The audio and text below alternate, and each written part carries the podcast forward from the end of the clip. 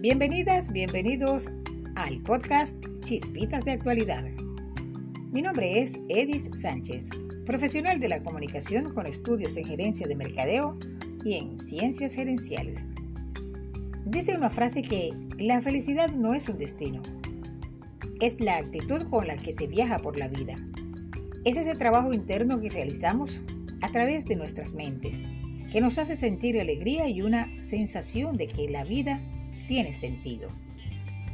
Es adoptar un estilo de vida donde se requiere ejercitar constantemente lo mejor que tenemos como seres humanos. Y es que todos queremos ser felices, pero a veces no sabemos qué es ser feliz. Y peor aún, no sabemos cómo llegar a ser feliz. Y es que en una sociedad como la que vivimos, nos vemos obligados simplemente a vivir, especialmente en esta época en la que nos encontramos. Desafortunadamente se han establecido muchos factores claves para conseguir la felicidad completa basada exclusivamente en el culto al dinero. Ser feliz puede ser un término muy ambiguo porque se puede confundir con tener cosas o estar cómodo. La felicidad es algo que simplemente ocurre o no. Es fácil conectar la idea de felicidad con la situación en la que se encuentran las personas, pero hay estudios de investigación que indican que solamente una pequeña parte de esa felicidad, aproximadamente un 10%, depende de la situación en la que se encuentre una persona. Entonces, ¿de dónde proviene la mayor parte de nuestra felicidad? Por eso existen diversos estudios, los cuales han demostrado que las personas son mucho más felices con las experiencias que con los bienes materiales. Lo material pierde valor, pero la huella que dejan las emociones, fruto de las experiencias vividas, perdura en el tiempo y en la memoria. Dicen los expertos en psicología que cuando se recupera una vivencia, cuando se recuerda una vivencia, se puede volver a experimentar lo que sentimos sin tener que repetirlos. El único valor que se tiene en sí mismo es el de la propia esencia, lo que no se debe perder ni dejar de lado.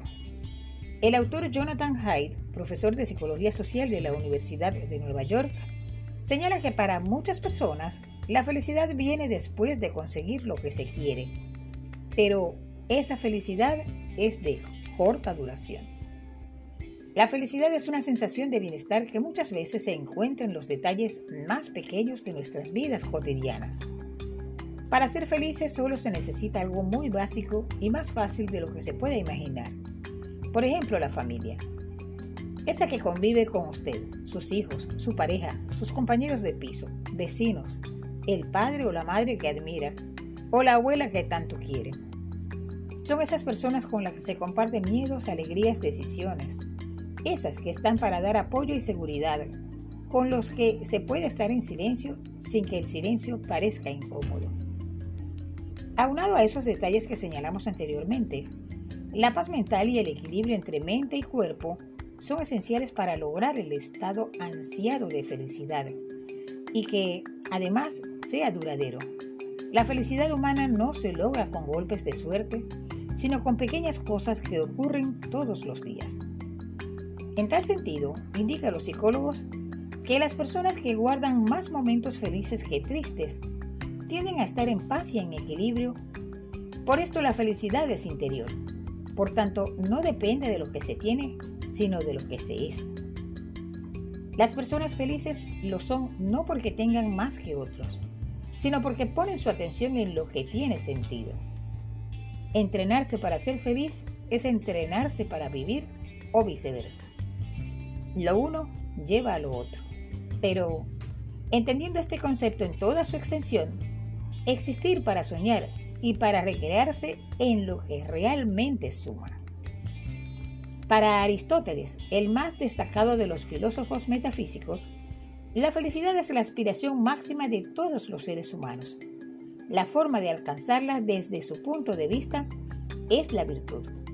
Es decir, si se cultivan las virtudes más elevadas, se conseguirá ser feliz.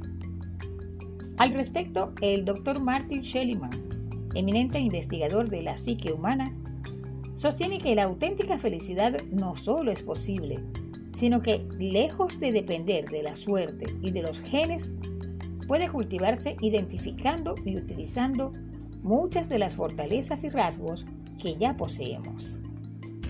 Lo poco gusta, lo mucho cansa. Las personas felices son más enérgicas y gustan más. Son mejores en sus trabajos y ganan más dinero. El doctor Hinslow, en su libro Cómo ser feliz sin intentarlo, señala que las personas felices tienen mayor autoestima y una red más sólida de amigos. Poseen sistemas inmunes más resistentes que les hacen vivir más tiempo. Por otro lado, la ciencia ha demostrado que intentar ser feliz puede tener el efecto contrario al deseado, llegando a provocar frustración, desilusión e incluso depresión.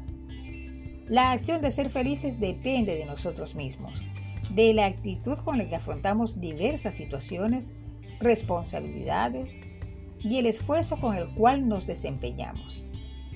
Todo esto es aprovechar las oportunidades y no dejarlas pasar por alto. Las personas por lo general pueden ponerse metas. Por eso, la felicidad es subjetiva y relativa. O sea, lo que a una persona puede parecerle o hacerle sentir feliz, para otros no. La felicidad es el significado y el propósito de la vida, el fin de la existencia humana. Todos tenemos el poder de apreciar lo que somos para hacer nuestro mundo mejor. Solo tenemos que aprender a ver las cosas de manera diferente. Tal vez tú puedes mirar un espejo y ver todo lo que no serás jamás. O tú puedes escoger de mirar ese reflejo y ver la felicidad.